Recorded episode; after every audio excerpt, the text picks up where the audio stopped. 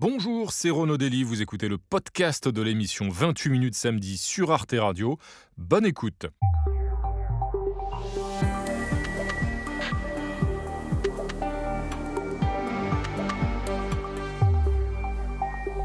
Bonsoir et bienvenue à tous. Nous voilà de retour pour notre rendez-vous hebdomadaire, ce nouveau numéro de 28 minutes samedi, en compagnie ce soir de Denis Podalides, acteur, metteur en scène, mais aussi écrivain, sociétaire de la comédie française. Dans son dernier livre, il dévoile par petites touches des souvenirs euh, souvent drôles, émouvants, qui ont trait à, son parcours assez proche, euh, à sa vie. Et une forme, il dessine au fil de ses souvenirs un, autoportrait qui est souvent assez déroutant. On va découvrir un, un nouveau Denis Podalides dans un instant. Et puis, on va aussi bien sûr se plonger dans l'actualité de la semaine. Tout de suite, on jette un coup d'œil au sommaire. Faut-il créer un tribunal international pour juger le crime d'agression commis par les dirigeants russes en Ukraine? C'est la proposition formulée mercredi par la présidente de la Commission, Ursula von der Leyen. Bruxelles accède ainsi à une demande du président Zelensky. Le temps de la justice est-il déjà venu alors que celui de la guerre continue? Puis nous nous pencherons sur le bras de fer entre la Commission européenne et la Hongrie qui a franchi un nouveau stade cette semaine. Bruxelles gèle 13 milliards d'euros de fonds européens destinés à Budapest pour non-respect de l'état de droit. En rétorsion, Viktor Orban met son veto au versement d'un prêt supplémentaire à l'Ukraine et s'oppose aux sanctions prises à l'encontre de la Russie. Jusqu'où l'Union européenne peut-elle sanctionner un de ses États membres? On en débattra. Enfin, nous conclurons avec la photo de la semaine de Marie Bonisso qui nous montrera que l'équipe de football argentine recrute des adeptes bien loin du continent sud-américain. Et vous aussi, vous adorez l'équipe d'Argentine, je le sais, Nadia. Oui, oui, je l'aime ça. Bonsoir, Nadia Dam. Salut, Renaud. Ravi de vous retrouver, Nadia. Bonsoir, Jean-Mathieu Bonsoir. Perrin. Ça va? Ça va en pleine forme. Bienvenue à vous, Jean-Mathieu. Bonsoir, Denis Podalides. Bonsoir. Nous sommes ravis de vous accueillir ce soir. Merci beaucoup. Sur ce plateau, Denis Podalides, acteur, metteur en scène. Vous jouez d'ailleurs en ce moment dans la pièce Le Roi Lear, hein, mise en scène par Thomas Ostermeyer. C'est à la Comédie Française jusqu'à la fin du mois de février. Et puis écrivain, euh, voici votre sixième livre, euh, Célidan disparu, qui vient de paraître au, au Mercure de France. Alors c'est un recueil euh, euh, plein de nostalgie, d'émotions, euh, de souvenirs, donc des rencontres, votre, un certain nombre de personnages de votre famille qui vous ont accompagné évidemment, et puis des metteurs en scène, des comédiens, des aspects aussi extrêmement personnels sur votre vie. Et on découvre donc cette face cachée un peu de Denis Podalides, avec euh, euh, parfois un petit côté un peu loufoque ou décalé, dès l'enfance d'ailleurs. Vous dites que vous écriviez, vous inventiez des histoires dès l'âge de 6 ans, dès que vous avez commencé à, tenir un stylo, vous avez commencé à écrire, et vous avez même inventé un langage, c'est ça, un langage qui était bien à vous, qui s'appelait le Péner, un pays imaginaire avec ce langage, le Péner. Vous pouvez nous dire quelques mots en Péner Ah, euh, sined te sort netnok ertel euh, al. Ça me semble évident. C'est limpide. Pourquoi avez-vous inventé C'est ce- limpide. ce, langage Vous Ben, aviez quoi c'est- Vous vous savez, aviez c'est les jeux 17 ans. Ouais. J'ai commencé à élaborer, je cherchais une langue, je cherchais un pays, euh, j'étais fasciné par les, les pays imaginaires, les pays inventés. Et je, je cherchais un endroit comme ça où me projeter, d'où je serais originaire. L'idée, c'était de toute façon, je, suis, je viens d'ailleurs, je suis né ailleurs, et je cherchais un endroit euh, qui ne soit sans référent dans la réalité. Et après, je me suis dit, ben, en fait, dans cet endroit, c'est un pays, et dans ce pays, on parle une langue. Alors, Voilà. quelle langue parle-t-on? J'avais le choix entre l'anglais que ma mère en- enseignait, mais je me disais, ça va être compliqué quand même, même si je, le, je co- comprenais certains mots. Et finalement, je me suis dit, non, je vais inventer une langue, et j'ai simplement renversé le français. Ah oui. Alors, vos origines, euh, Denis Podalides, il y a cette version, hein, le Péner, ce langage, ce pays imaginaire. Et puis, nous, on a enquêté, c'est pas tout à fait ce qu'on a trouvé. Tout de suite, on va regarder votre portrait, justement, pour essayer de re- revoir un peu, remonter un peu ce parcours. Ce portrait, comme chaque samedi, il est signé Philippe Ridet, il est lu par Sandrine Calvez. Mon cher Denis Podalides, au commencement était Versailles, la rue Gallieni, l'appartement familial, papa pharmacien rapatrié d'Algérie, de droite, maman prof d'anglais, un télo, de gauche. Né en 1963, un frère vous a précédé, deux autres suivront. Mais parfois la colère gronde. À la maison, on joue des piécettes, on réalise des petits films Super 8, bonheur factice des fratries. Assez tôt, nous avons écrit, composé, joué des, des petits spectacles, et on n'a jamais cessé cette activité. vous trouvez la tranquillité dans la librairie Rua, tenue par votre grand-mère. Flaubert, Balzac, Hugo, Proust, votre appétit est immense, vous commencez à écrire. Regalieni, les fissures sont devenues béantes. Mauvaise affaire, angoisse ressurgie du passé, votre père est devenu violent, on peut éviter les coups, les blessures restent. Hippocagne, Cagne, Philo, la famille prend l'eau. Vous, vous vous accrochez aux mots, ceux de Michel Léris, votre maître. Sa règle du jeu sera votre viatique et à la famille de Pierre Bourdieu qui vous accueille. Sorti du conservatoire en 1988, début pénible, vous expérimentez la trilogie des 3 D. Doute, découragement, dépression. Au même moment, Eric, votre cadet, se suicide. Cinéaste Bruno aîné vous remet en selle. C'est avec lui que vous écrivez et jouez en 2001 Liberté Oléron, film cathartique, hommage au frère absent, portrait du père qui ruine tout ce qu'il aime. On donne à voir des choses, euh, on fait travailler l'imagination du spectateur. Trois ou quatre longs métrages par an, presque autant de pièces de théâtre, des mises en scène, des livres autobiographiques, il n'y a pas de temps mort dans votre vie. Vu de l'extérieur, ça finissait par être, je pense, très fatigant. Acteur français par excellence, héritier d'une lignée marquée par Berry, Jouvet, Bouquet, vous vous éparpillez, mais restez vous-même lunaire et légèrement flippant. J'ai essayé de garder un désir constant, dites-vous. Mon cher Denis, nul ne doute que vous y soyez parvenu. Alors vous-même, vous l'êtes dans ce livre, hein, Célidan disparu, donc ces, souvenirs, euh, ce parcours hein, de, la jeunesse, de l'enfant jusqu'à la maturité qu'on suit à travers ces, ces rencontres, euh, ces petits morceaux de votre existence. Et on note, d'ailleurs, vous avez cette formule, vous dites j'aime beaucoup l'aveu de faiblesse en littérature, euh, et on note un certain nombre d'échecs hein, au gré de ce livre. Un premier engagement pour Hernani, je crois, qui euh, finalement euh, Viré. euh, voilà, viré, avant même le début de la tournée. Disons-le. Première mise en scène, là aussi, que vous considérez comme un échec. Une rupture amoureuse aussi, où vous dépeignez un peu un personnage un, un peu, un peu lâche, Ben, c'est le souvent les, les choses, les échecs. échecs Oui. Euh, enfin, c'est ça qui me fait écrire souvent. Pourquoi? les, les échecs, la- la- le sentiment de honte, c'est quelque chose que, que je compense par l'écriture. C'est pas dire que ma vie est parsemée entièrement d'échecs, et, et, mais de, comme tout le monde, j'ai l'impression j'ai mon lot de, euh, d'échecs, de, de situations douloureuses, difficiles, euh, com- compromises. euh, Et, et donc, oui, c'est ça qui a la plupart du temps, et j'aime beaucoup écrire là-dessus. Et évidemment, il n'y a pas que des échecs, et notamment parmi ces moments de, de réussite, de, de- de plénitude, euh, il y a justement ce, ce Célidan, hein, ce qui donne le titre au- euh, à ce livre, Célidan disparu. Célidan, c'est ce personnage justement que vous allez incarner dans une pièce de, de Corneille, hein, Oui. La Veuve. Et- Et là, on est au parc de Sceaux, et c'est un moment de... Lorsque vous apprenez que vous allez jouer ce rôle... euh, C'est un moment de grâce, euh, comme aussi, euh, je pense tout le monde. Je, je cherchais en fait à, à recueillir des instants disparus et en retrouver la saveur. Et je, je- je- ça me venait ou ça ne me venait pas. Et puis m'est revenu tout simplement la- l'atmosphère à la tombée du jour euh, dans le parc de Sceaux. Il y avait une très très belle lumière. Et je m'étais rendu compte que ça faisait plus d'une heure et demie que j'étais avec ce metteur en scène que je connaissais très peu et qu'on jouait ensemble des scènes de Corneille et qui connaissait tout le texte, que moi euh, j'en connaissais un bout, mais je, lisais et que je jouais avec lui comme j'avais joué avec mon frère. Et j'ai eu un sentiment de désinhibition qui m'importait beaucoup parce que c'était quelque chose que je me reprochais beaucoup. Et je sortais euh, évidemment de, de l'histoire à Hernani où j'avais été tout simplement viré. Et là, c'est la des premières fois où je, je pensais que ma vocation était, était juste et pouvait m'apporter un certain bonheur. Euh, que le- ce métier était à, à m'apporter. Ce, ce livre, et Renaud le disait, c'est une somme de souvenirs euh, disparus. Et d'ailleurs, vous les rapportez, je trouve, et, et ici aussi, avec une précision qui est assez euh, déconcertante, une sorte d'hypermnésie déroutante.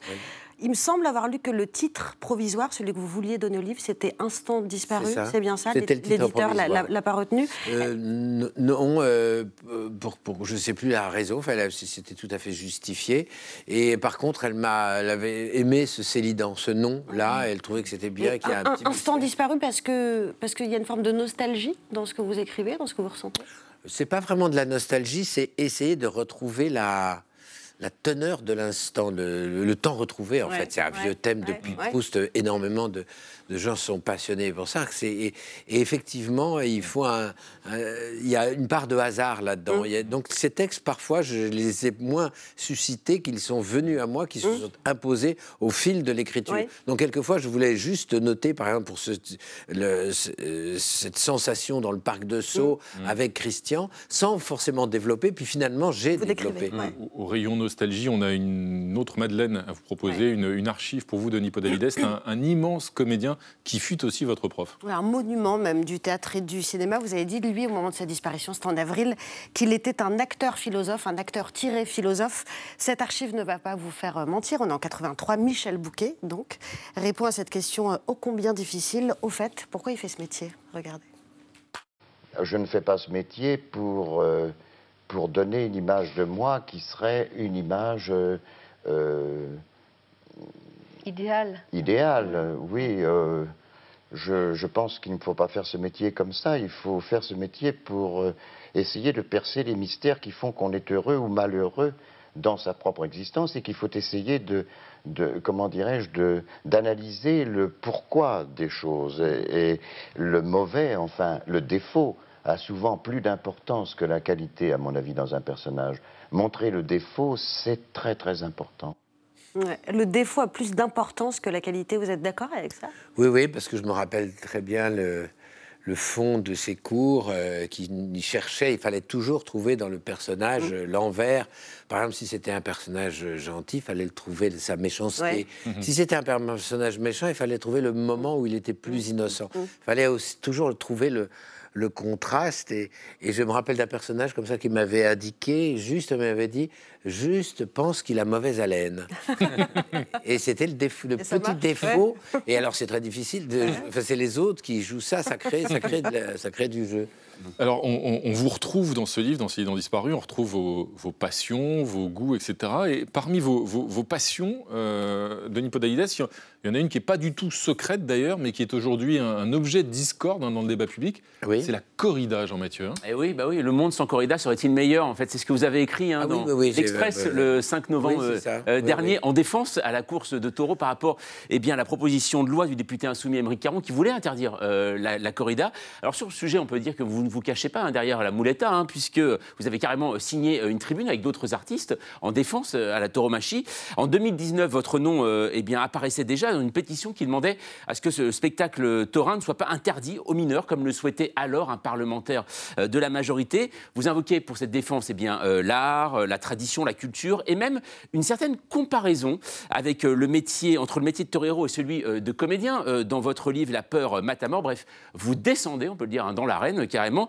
Mais alors, c'est vrai que de plus en plus de Français sont sensibles à la souffrance animale. Est-ce que vous n'avez pas l'impression, finalement, de défendre un spectacle d'un autre temps si, si, si, parfaitement. La corrida est parfaitement inactuel. C'est un, peu aussi pour ça. Et je, cite souvent euh, mon ami Francis Marmande, qui était le grand chroniqueur taurin au monde pendant des années, jusqu'à ce qu'on arrête et, il disait Je défends la corrida précisément parce qu'elle est indéfendable. D'accord. C'est quelque chose qu'on ne peut pas. Non, on ne peut pas la défendre. On peut pas. Euh, euh, d'ailleurs, j'ai remarqué aussi que toute discussion avec un anti-corrida est tout à fait. Il n'y a pas de débat, il n'y a pas de discussion. Euh, donc, j'ai cessé de, de. Parce que la plupart, une grande caractéristique des gens qui sont contre la corrida, c'est qu'ils n'en ont jamais vu et connaissent absolument pas ce qu'il en est du milieu taurin. Euh, que c'est un monde social, culturel, que par exemple dans les élevages, les, taureaux de combat sont euh, élevés comme aucun bovin euh, n'est élevé, qu'ils ont une vie merveilleuse, les taureaux mâles euh, qui vont être tués dans l'arène merveilleuse pendant 4 ans, mais il y a aussi des milliers d'autres euh, taureaux, des vaches, des, des, veaux, et que j'ai simplement soulevé la question que si, on arrête, on interdit la corrida, on ne sauve aucune vie animale, puisque tous ces animaux vont être tout simplement abattus tout de suite, parce que euh, élever des taureaux de combat, c'est très très cher, ça demande des très grands pâturages, des conditions telles que on pourrait plus financer cet élevage, donc ils seraient tous abattus. Tant qu'à passer en revue vos vices, Denis vis ah plus ou moins caché. Il y en a un dernier que je voulais aborder d'un mot avec vous. Évidemment, c'est votre passion pour le football, qui est assez d'actualité, puisqu'il y a une Coupe du Monde en cours, et ça, vous l'assumez, vous en avez déjà parlé, mais vous racontez aussi que dans les milieux bourgeois, intello, euh, eh ben, comme le vôtre d'ailleurs, cette passion, elle a longtemps été un peu cachée. Elle était difficile à assumer, hein, cet amour du foot. Je la vivais comme ça. Euh, j'ai découvert le football en 74 à la Coupe du Monde, euh, Cruyff, toute l'équipe de Hollande, que j'ai adoré. Et, puis, disons, dans ma famille versaillaise, pas tant mon père qui adorait le, foot, mais c'était mal vu. Et j'avais des amis qui étaient aussi plutôt des, des lecteurs cultivés. Euh, j'ai dû penser aussi que c'était particulièrement honteux. Et vous avez fait votre coming out à un moment fait Mais tardivement, il y a des amis qui j'éteignais la télé, où je cachais mes albums Panini, et puis d'autres devant qui je sortais. Euh, mais c'était, pas. Maintenant, on peut dire que le football, n'importe qui peut dire qu'il aime le mm. football. On va pas le taxer de beauf. Même en ce moment là, vous boycottez pas, vous regardez les matchs. Hein. Ah, je regarde. Ah oui, alors le football aussi, ça rend euh, sur les principes. Je suis tout à fait mm. d'accord. Euh, bah, porter le brassard, etc. Que le Qatar, c'est quand même un pays qui. Mais je suis en même temps euh, abonné au Paris Saint-Germain. Ah, et donc, je suis. Euh, eh oui, nous sommes tous pleins de, voilà, plein de contradictions. On vous absout, Denis Podalides. Vous restez avec nous, bien sûr. Vous allez voir, comme chaque semaine maintenant, c'est Gaël Legras qui va donner le top départ de notre petit tour du monde de l'actualité. Dans son sillage, on va aller voir ailleurs ce qui fait la une des médias, hein, au-delà de nos frontières. Et ce soir, on file en Italie. Week-end dernier, après la coulée de boue qui a dévasté le village de Casamicciola sur l'île d'Ischia, l'émotion s'est emparée de l'Italie. Dopo la terribile frana che ha sconvolto l'isola di Ischia, nella notte tra venerdì e sabato è passata un'altra notte. Depuis, les constructions illégales à Ischia, en partie responsables du drame, scandalisent le pays. Ma la realtà è che in una regione come la Campania, dove il 54% degli edifici sono irregolari, ergo abusivi. Le pourcentage est confirmé par l'Institut national de statistique italien. Dans La Stampa, un géologue évoque des dizaines de milliers de constructions abusives à Ischia. À cette hérésie s'ajoute un autre facteur aggravant. En 2018, Giuseppe Conte du mouvement 5 étoiles était président du Conseil. Après l'effondrement du pont de Gênes, il a fait voter une loi pour éviter que cela se reproduise, mais le texte contenait des exceptions pour les maisons construites sur des zones à risque à Ischia. Selon l'association environnementale Legambiente, sur l'île, cela a généré l'amnistie de 600 maisons illégales concernées par un ordre de démolition. Évidemment, l'ex-président du Conseil de centre-gauche, Matteo Renzi, a vilipendé cette loi. Il condono una schifezza. L'articolo 25 va cancellato. Di abusivismo si muore. Si muore di abusivismo. Dans Virgilio Notizier, Giuseppe Conte s'est défendu. Ce n'était pas une amnistie, mais une procédure de simplification, avant de s'en prendre à ses détracteurs. La sempiterna categoria degli sciacalli. Vengo accusato di aver introdotto un condono per le abitazioni di Ischia, Niente di più falso. Enfin, pour ajouter du chaos à ce concert d'insultes, Pichetto Fratine, l'actuel ministre de l'Environnement du gouvernement d'extrême droite, s'est exprimé sur RTL. Ma basterebbe mettere in galera il sindaco, sindaco e tutti coloro che, che lasciano fare. Hmm, c'est étonnant tout de même cette capacité des politiques à s'emparer d'un drame pour s'écharper. Peut-être devrait-il lire Voltaire. La dispute est souvent funeste autant que vaine. À ces combats d'esprit, craignez de vous livrer. Merci Gaël Legras. Et on va maintenant donc s'attaquer à l'actualité de la semaine. Et pour cela, nous accueillons deux journalistes. Bonsoir Anna Kowalska. Bonsoir. Bienvenue à vous. Vous êtes correspondante de l'émission Dzień Dobry pour la télévision polonaise TVN. Bienvenue. Et à vos côtés, Myriam Amelal. Bonsoir, bienvenue. Bonsoir.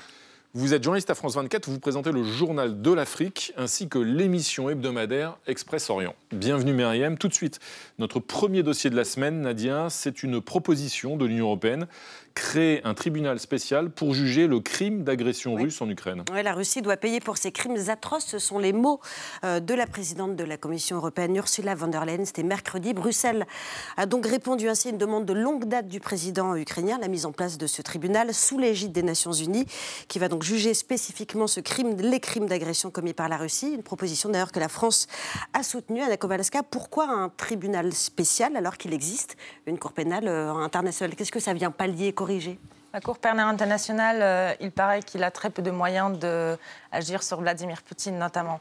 Euh, la Russie ne fait pas partie de Cour pénale internationale, elle justement. Euh, et du coup, ça serait très, très difficile de le mettre devant la justice. C'est possible, selon les juristes, mais très difficile. Il faudrait qu'il soit dans un autre pays parce que mm. sinon, euh, il a son immunité.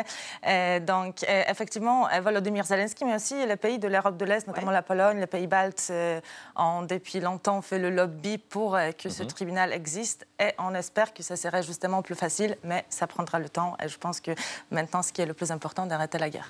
Parce que Marie Mamelal, euh, ce crime d'agression, donc euh, commis par la Russie, là, c'est une décision, c'est la décision, il s'agit de juger la décision politique d'envahir la Russie. C'est pas les crimes de guerre ou les crimes contre l'humanité qui pourraient être Absolument, c'est ça la hein. différence entre un tribunal spécial pour l'Ukraine et la Cour pénale internationale. Mais ce qu'il faut regarder, en fait, c'est l'efficacité. Euh, est-ce qu'un tribunal spécial pour l'Ukraine sera plus efficace, plus rapide? Sans doute, on a vu avec le tribunal spécial pour l'ex-Yougoslavie, il y aura une, une rapidité, une efficacité qui sera euh, mieux euh, que la Cour pénale internationale, mais il faut se poser aussi la question de la légitimité. Si on gagne du temps, euh, on gagne un an, deux ans pour juger ces crimes, mais qu'on perd de la légitimité, est-ce que ça vaut vraiment le coup mhm. C'est ça qu'il faut se demander. Et il faut savoir aussi que la Cour pénale internationale, même si elle ne peut pas juger ce crime d'agression, a quand même une certaine expérience, peut aussi se servir de ses échecs. Hein. Je pense à, à, la Côte d'Ivoire avec le mhm. jugement du président Gbagbo, 11 ans de procédure euh, pour finir par un acquittement, parce que euh, ce que ne savent pas euh, les gens, c'est que, c'est que pour, pour traduire en justice pour des crimes de guerre, il faut quand même beaucoup d'éléments. Il ne suffit mhm. pas d'avoir des photos ou des témoignages. Il mhm. faut avoir des documents qui prouvent que la personne est directement impliquée. Ce qui manquait pour Laurent Gbagbo, c'est un document signé de sa main qui appelle à tuer, à massacrer. Les donneurs d'ordre, en fait. Il faut trouver les donneurs Et ça sera pareil pour un tribunal spécial pour l'Ukraine. on sera confronté aux mêmes difficultés. Est-ce qu'aussi on est dans le... je vais dire, j'emploie ce terme-là, mais on est dans le bon timing Parce que c'est vrai qu'actuellement, on peut dire c'est véritablement le temps de la guerre euh, en Ukraine. Est-ce que c'est déjà le temps de la justice? Est-ce qu'il n'y a pas un amalgame qui peut être fait justice-vengeance je pense qu'il y a déjà 45 000 preuves. Le euh, procureur général de l'Ukraine, la semaine dernière, il y a deux semaines, a donné mhm. justement les chiffres de crimes de guerre présumés pour l'instant euh, de la part de la Russie. 45 000. Donc il y a déjà des preuves, certes, comme Myriam vient de dire. Ces preuves doivent être analysées. Ça prend 10 ans probablement, beaucoup de temps. 90% risque d'être Il faut commencer à travailler. il faut commencer à travailler, effectivement, parce que on pense que ça peut être un moyen de pression sur Vladimir Poutine. Mmh. Je ne pense pas personnellement. Pour les négociations, parce qu'il y a très peu de, il y a mmh. très peu d'autorités dans l'histoire qui ont été jugées comme Myriam Justement, c'est quelque chose à vos yeux, Denis Podalides, qui est imaginable qu'un chef d'État comme Vladimir Poutine un jour soit jugé pour ce qu'il a, pour ce qu'il a fait ou Oui, imaginable, bien sûr, même euh, enfin, souhaitable. Je l'ai pensé d'ailleurs tout, tout, de suite. Je me dis, il faut mmh. arrêter cet homme, il faudrait euh, mais c'est vrai, je, ça va prendre des, mm. des, années, sans doute même pas de son, son vivant. Mais le fait qu'il y ait euh, l'idée même d'un tribunal international, ça influence quand même quelque mhm. chose. C'est-à-dire le regard qu'on peut porter sur lui, le regard que d'autres peuvent porter sur lui, le fait sans doute que ça l'empêche de mhm. sortir de son pays, que ça l'isole euh, davantage. Et puis, comme vous dites, c'est qu'il faut mhm. commencer à travailler. Et puis, vous le disiez, effectivement, la guerre est toujours en cours. C'est encore le temps de la guerre et du conflit. Mais pour autant, même si le, conflit et la guerre continuent sur le terrain, la, question des réparations aussi, hein, et du coût de ces réparations se pose déjà, Nadia. Hein. Oui, lequel coût est déjà estimé aujourd'hui à 600 milliards d'euros. Et c'est à la Russie de s'en acquitter. En tout cas, c'est ce qu'a estimé encore une fois la présidente de la Commission européenne, Ursula von der Leyen. On l'écoute. La Russie et ses oligarques doivent indemniser l'Ukraine pour les dégâts et couvrir les coûts de la reconstruction du pays. Nous avons bloqué 300 milliards d'euros des réserves de la Banque centrale russe et gelé 19 milliards d'euros de l'argent des oligarques russes. Nous travaillons sur un accord international avec nos partenaires pour rendre cela possible. Myriam euh, Mellal, quels peuvent être les moyens légaux dont elle parle? Parce qu'en pratique, ce n'est pas possible pour l'Union européenne de disposer, comme elle le souhaite, de, ces avoirs qui ont été euh, gelés. Bah, je ne suis pas juriste, donc je ne sais pas, je ne sais pas quels quel moyens on peut, on peut faire, mais en tout cas, euh, il faut continuer à exercer une pression euh, sur la Russie parce que effectivement, euh, il faut bien décider de qui paye pour ces, ces, ces destructions. C'est aussi, ça fait partie aussi des crimes. D'ailleurs, ce qui fait partie aussi des crimes de guerre, c'est la destruction des monuments, des musées, des, des, infrastructures énergétiques. ça fait aussi par, ça fait aussi partie des choses qu'il faudra reconstruire. Donc effectivement, il faut commencer à y penser du, dès maintenant, comme pour les enquêtes pour les, crimes de guerre. Euh, même mmh. si euh, la guerre n'est pas finie, mmh. ça ne veut pas dire qu'il ne faut pas commencer dès maintenant exercer la pression et essayer de trouver des, leviers pour euh, forcer justement la, Russie à payer. Mais est-ce que l'une des autres difficultés à Nakovalska, c'est pas que Vladimir Poutine a aussi des alliés, c'est-à-dire qu'on a le sentiment souvent en Europe effectivement qu'il est extrêmement isolé, mais on l'a vu à l'ONU. Euh, sur d'autres continents, notamment en Afrique, mais pas seulement, bah, il a un certain nombre d'alliés qui ont refusé de condamner euh, l'agression d'Ukraine. Et donc, si jamais on envisage de mettre en place une justice internationale sur cette guerre, euh, il va aussi là trouver des alliés qui ne participeront pas de la légitimité de cette euh, instance. Absolument. Et le tribunal, bon, il a certaines pistes sur quoi il doit se baser, mais notamment la piste de, l'ONU. Effectivement, là, mm. on sait déjà que la Russie va mettre son veto. il y a des alliés aussi en Europe. Victor Orban, si le tribunal appartient mm-hmm. à l'Union européenne, est-ce qu'il va être d'accord ou pas? Bon, il y a beaucoup de questions. Mais Vladimir Poutine, c'est une chose, mais ce que veulent les Ukrainiens aujourd'hui, c'est aussi de juger les généraux euh, sur le terrain. Et on connaît leur nom. On sait par exemple qui a ordonné la massacre de civils à Bucha. Les mhm. images, on a vu tout à l'heure, 1100 personnes. Mhm. Euh, cette personne est déjà un prisonnier de guerre en Ukraine.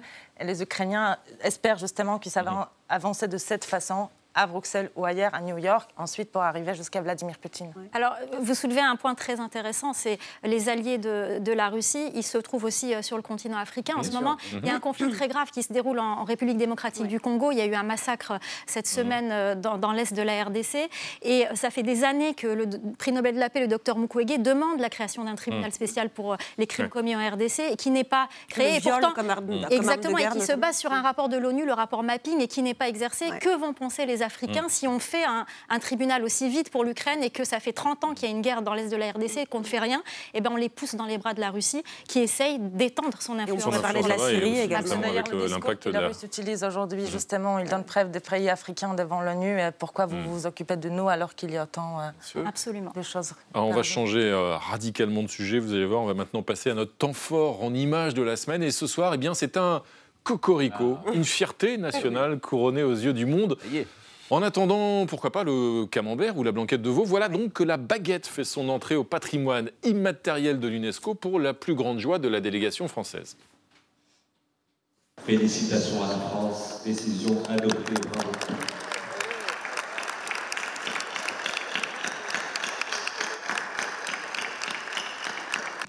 L'exécutif se félicite de l'honneur ainsi fait au savoir-faire français, mais nous n'avons plus d'ailleurs le monopole de la baguette. Hein. Elle se consomme désormais bien au-delà de nos frontières. Alors dans nos sociétés euh, ouvertes, standardisées, mondialisées, Myriam Amelal, est-ce que ces traditions, comme la baguette, ont encore un, un avenir ou est-ce que ça vous semble un petit peu ringard de la célébrer de la sorte Ah mais pas du tout, pas du ah. tout. Ah. Moi je veux dire, j'ai grandi en Algérie et je me souviens encore de, de, ces queues devant, devant les boulangeries où les pères de famille achetaient 10 baguettes pour les familles nombreuses et la baguette n'a pas du tout perdu euh, de, de, sa popularité en Algérie. Alors vous allez me dire, il y a eu 132 ans de colonisation, mais aujourd'hui la baguette est toujours présente en Algérie, même si la langue française recule. Donc la baguette reste présente et reste un symbole. Sauf, sauf qu'il y a cette... Pardon, allez-y. Euh, reste un, un symbole de, la culture française et de. Ouais, sauf qu'il y a cette image de, la baguette qui sort du fournil, pétrie à la main par le boulanger, etc. C'est de moins en moins le cas. Parce que, les baguettes aujourd'hui, elles sont davantage vendues dans les supermarchés que chez les boulangers. Absolument, mais peut-être que ça va nous faire réfléchir un peu sur la qualité. On en mange moins, mais peut-être qu'il faudra manger mieux. Donc peut-être que cette histoire va nous faire euh, réfléchir. Est-ce que la baguette française rayonne jusqu'à Varsovie? Absolument, euh, ah. mais tout le monde dit que c'est pas aussi bon qu'en France et c'est pour ça peut-être. On trouve la... la baguette à Varsovie. Euh, oui, mais c'est pas aussi bon justement, c'est pas du tout la même chose. Ah, c'est pour ça peut-être que c'était inscrit à l'UNESCO et tous mes amis polonais dès qu'il vient à, Paris justement, il se dirige euh, première chez un boulanger. C'est une bonne idée de classer la baguette au patrimoine immatériel de. Il y a d'autres d'autres mmh. produits d'ailleurs. Qu'est-ce que ça fait quand on classe patrimoine immatériel en fait, ça protège, ça, fait, ça protège voilà véritablement en fait des traditions, alors que ce soit culinaire, que ça soit musical, que ça soit culturel. En fait, c'est voilà, symbolique. C'est symbolique. La Tunisie a fait rentrer la harissa. Le rail, par exemple, vient de rentrer au patrimoine. Euh, L'Algérie ah, a fait rentrer le rail. Que, euh, on peut pas la pour le promouvoir, pour, pour le, défendre véritablement. On ne peut pas l'arrêter, voilà. Plus jamais, voilà. Vous aurez toujours votre baguette. Il y aura toujours des baguettes en permanence. Ça vous rassure Brûlant, comment Ça vous rassure Vous êtes un grand consommateur de. de pas tant que ça, de baguette. J'adore la baguette, mais bon, je sais pas. on fait gaffe sur le pain, alors biscotte. Non, mais j'adore la baguette, moi. Mais j'en mange très peu, c'est vrai. Donc ça, ça, vous paraît un peu folklorique comme. Euh, ouais, je ne peux pas dire que ça va bouleverser ma soirée. bah, le béret davantage. Le béret, non, j'ai jamais porté de béret de ma vie, peut-être qu'il faudrait que je m'y mette. Bon, on va, on va en tout cas finir sur cette page sur la baguette, sur cet unanimisme euh, qui nous rassemble. Et on va passer à un autre dossier de la semaine, beaucoup plus conflictuel, celui-là, euh, Nadia. C'est l'affrontement donc entre Bruxelles et, Budapest. Cet affrontement qui a franchi un nouveau stade mm. cette semaine, puisque la Commission européenne décide de geler euh, des fonds destinés à l'Hongrie. Oui, et Viktor Orban pourrait donc se voir privé de 13 milliards d'euros s'il ne mène pas des réformes, notamment des réformes en matière de justice ou de lutte anticorruption. 13 milliards au titre du budget pluriannuel et du plan de relance post-Covid. C'est la première fois historiquement euh, que la construction de, la construction européenne, pardon, qu'on impose des sanctions euh, comme ça, Mellal. De quoi est-ce que ça augure cette euh, fermeté, peut-être nouvelle, de la Commission européenne sur ces questions-là? Si j'ai bien compris, c'est peut-être le moment opportun parce que la, Hongrie est en train de vivre une crise économique assez grave. 20% d'inflation, 40% sur l'alimentation. Absolument. Donc depuis, depuis des années, on entend ce bras de fer entre la Hongrie et l'Union européenne, que le, le, gouvernement de Viktor Orban ne veut pas se plier aux règles, ne veut pas finalement finalement euh, euh, accepter les règles de l'Union européenne.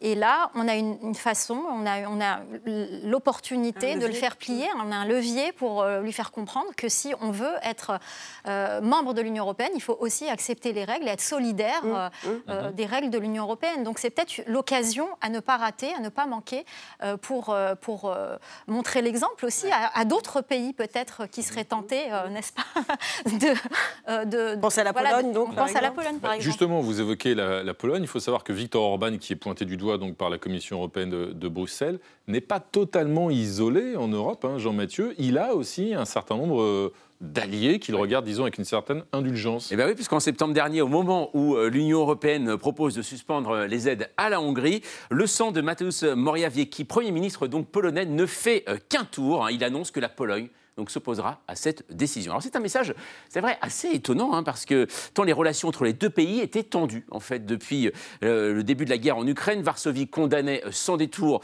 l'invasion russe, alors que Budapest était beaucoup plus euh, mesuré, car plus dépendant, hein, bien sûr, du gaz russe. Mésentente sur les sanctions, mésentente sur la livraison d'armes, rien n'allait entre les deux anciens alliés. Ah, on se souvenait d'eux, un bataillon, bien sûr, contre l'Union européenne, qui insistait sur le respect des droits LGBT, la liberté de la presse, ou l'indépendance de la justice. Et puis, d'ailleurs, longtemps même, la, Pologne a craint également le non-versement des aides de l'Union européenne, mais son rôle euh, dans l'accueil des réfugiés ukrainiens lui a permis de débloquer cet argent. Enfin, presque, hein, presque, puisque cet été, quatre organisations euh, de juges européennes ont déposé devant la Cour de justice de l'UE un recours contre le feu vert donné au plan de relance polonais.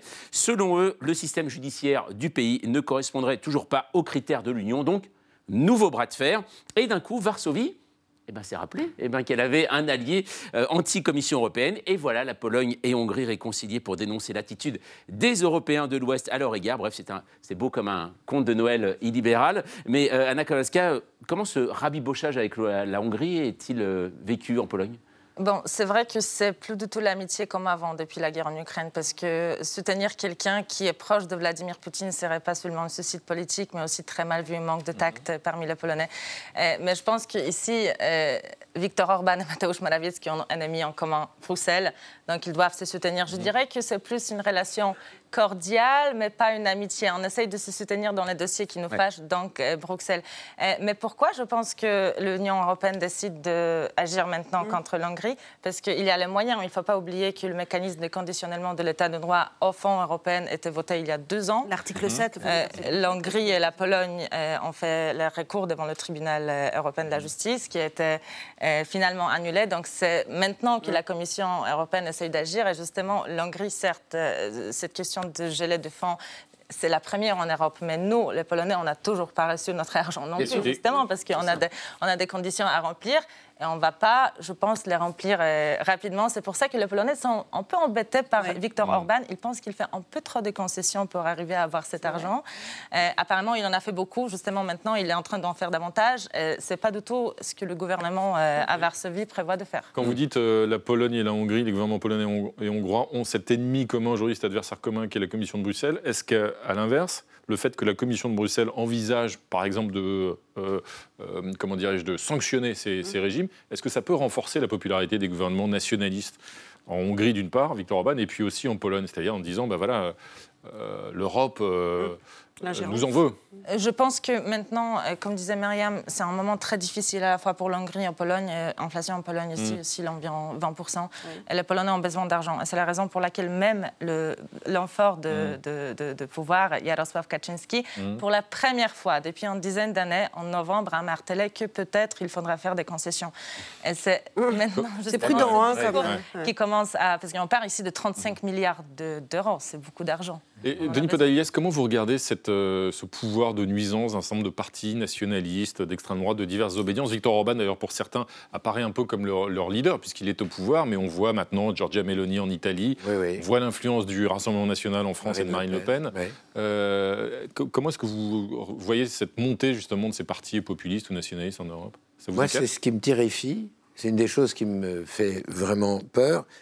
Et pour moi, c'est l'ennemi c'est ce nationalisme, c'est euh, la chose qui me dresse euh, avec une forme de violence intérieure, c'est le, ce nationalisme, c'est euh, Mélanie. je suis plutôt généralement calme et tranquille, même il y a des adversaires politiques que je, je, peux respecter. Là, non. C'est une ligne pour moi, c'est antidémocratique. J'ai toujours regretté qu'on n'interdise pas ces partis-là. J'ai toujours regretté qu'on. Même quand ils ont atteint un tel niveau aujourd'hui dans les urnes. Oui, oui, oui, oui. Pour moi, c'est antidémocratique. Par exemple, le Rassemblement national n'est jamais revenu sur son histoire, mhm. sur sa mhm. propre histoire. Mhm. C'est un parti qui a les, les pieds dans, dans, la boue, dans le sang, euh, qui a soutenu la torture en Algérie, qui a. Euh, qui, mais pas loin de l'Allemagne. Il n'y a, jamais eu de aggiornamento du Rassemblement transformé son nom, mhm. mais n'a jamais, jamais, revenu sur sa propre origine. Et ça, c'est le citoyen qui parle, mais l'acteur, au fond de lui, est-ce qu'il aime jouer les méchants, pour résumer? Est-ce qu'il n'y a pas des personnages ah bah dans cette galaxie? Est-ce que c'est pas... Oui. Ah oui, oui, non, ça c'est pas contradictoire. Tout acteur aime jouer les méchants, il veut jouer des mieux, très méchants. C'est mieux, jouer un vrai méchant qu'un gentil. Oui. Un méchant qui a euh, mauvaise haleine, pour reprendre ce que disait en début d'émission. Non, non, ça c'est une, une, vérité de l'art dramatique. Oui, Poutine de jouer l'autre, l'autre, l'autre, le plus, le plus obscur, le plus noir. Oui, oui, vous voyez tout de suite, il y a un personnage qui apparaît. Regardez ce regard à la fois stupide mhm. et malin en même temps.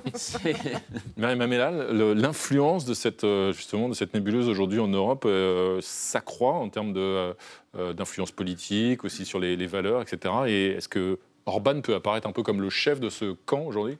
Je pense qu'il peut être très affaibli aussi. Il ne faut pas aussi. c'est j'ai envie de dire, c'est qui tout double. Ça peut, ça, facilement. Hein. Oui, ça peut le renforcer, mais si la situation économique est, est, désastreuse et que le fait de ne pas recevoir ces aides enfonce encore le pays, euh, ça va peut-être durer quelques, quelques mois. Hein, la Parce que c'est la population qui va payer le prix en Voilà, à un moment donné, la population va dire bon, t'es bien gentil, mais nous, on veut, on veut continuer à vivre. On veut, voilà, on a aussi, euh, on fait partie de l'Union européenne, c'est aussi pour profiter de, de, de, cette chance. Et... Mm. Merci en tout cas, merci à toutes les deux, merci Anna Kowalska, merci euh, Mary Mamélal d'être venue débattre ce soir sur ce plateau. Denis Podalides, vous restez avec nous bien sûr, on a quelqu'un à vous présenter, on va maintenant retrouver un explorateur des temps modernes qui pose chaque samedi une question qui est toujours très intéressante, n'est-ce pas Nadia?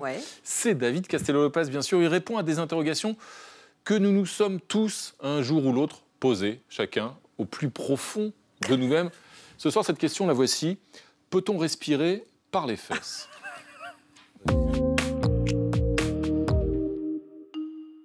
Peut-on respirer par les fesses? Personnellement, j'adore respirer. C'est facile, c'est agréable, et ça permet notamment de rester en vie. Malheureusement, quelquefois, les gens n'arrivent plus à respirer, ce qui provoque leur décès. D'où la question éminemment importante du point de vue de la santé publique, peut-on respirer par les fesses?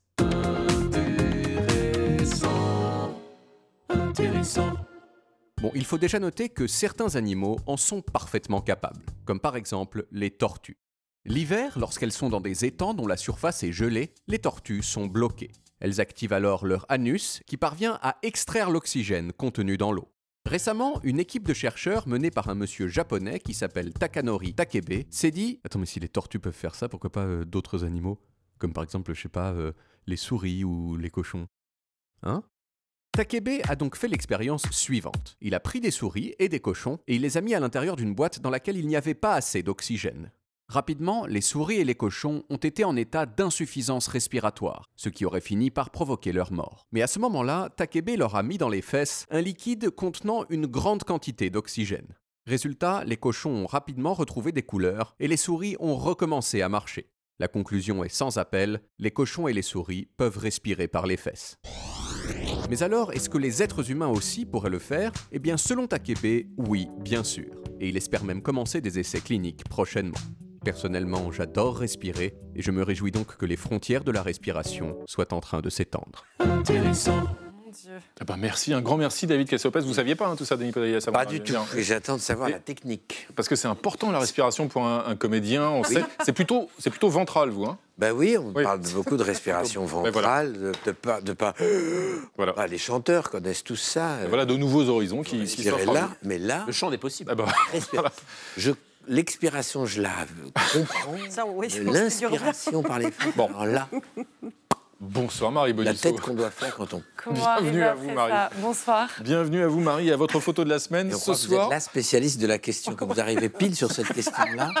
ce soir Marie, votre photo de la semaine c'est donc une photo rayée blanc et bleu ciel. Vous nous présentez les plus grands supporters de l'équipe de foot d'Argentine. L'Albi Céleste qui joue, comme vous le savez peut-être en ce moment même, les huitièmes de finale de la Coupe du Monde de football contre l'Australie.